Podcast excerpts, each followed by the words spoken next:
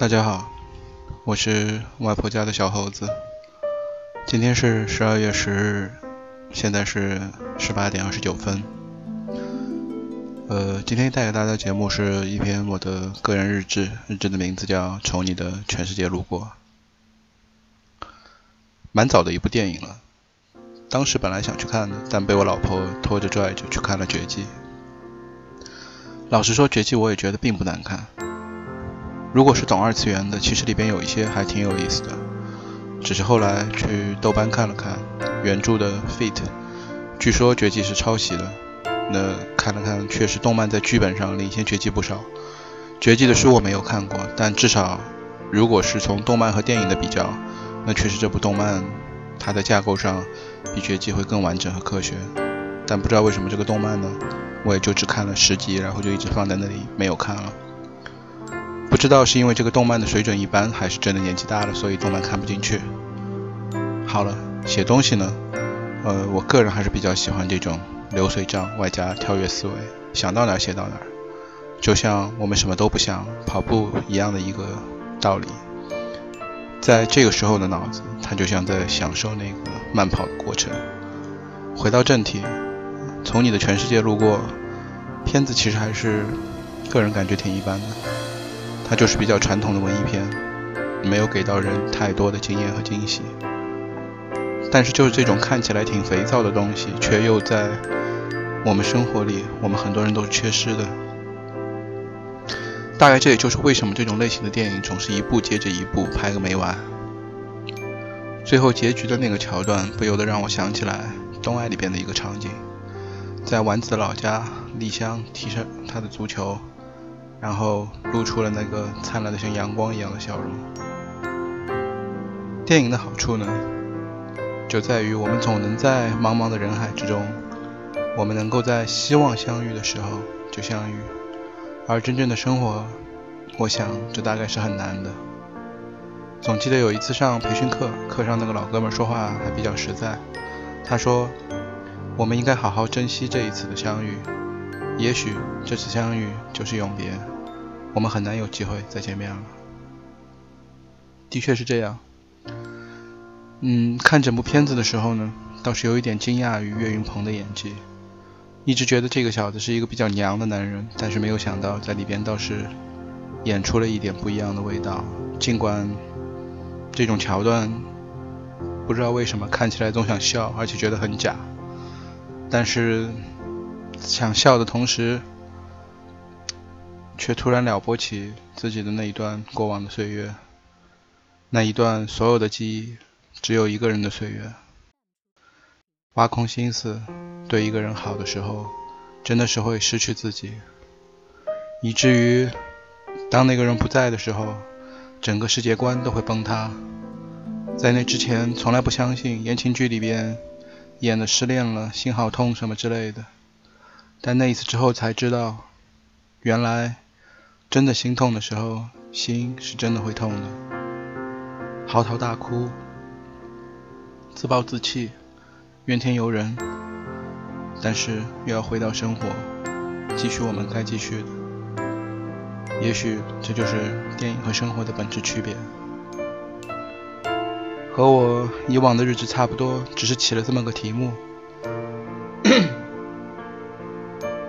没有过多的介绍这个电影，因为第一呢，我不是非常喜欢写影评；第二呢，也不觉得这是一个非常值得推荐的一部电影。如果闲来无事，只是想泡泡肥皂啊，那也许可以用来打发打发时间。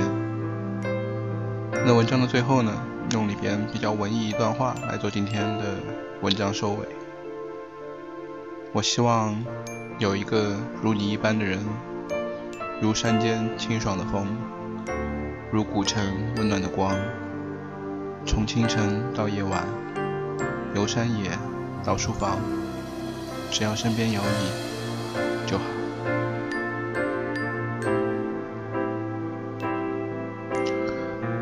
此时此刻，不论你是谁，不论你身在何方，都希望你幸福。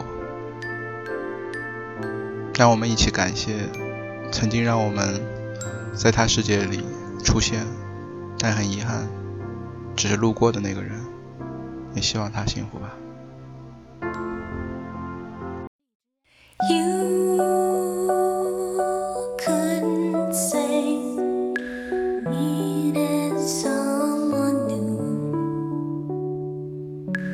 you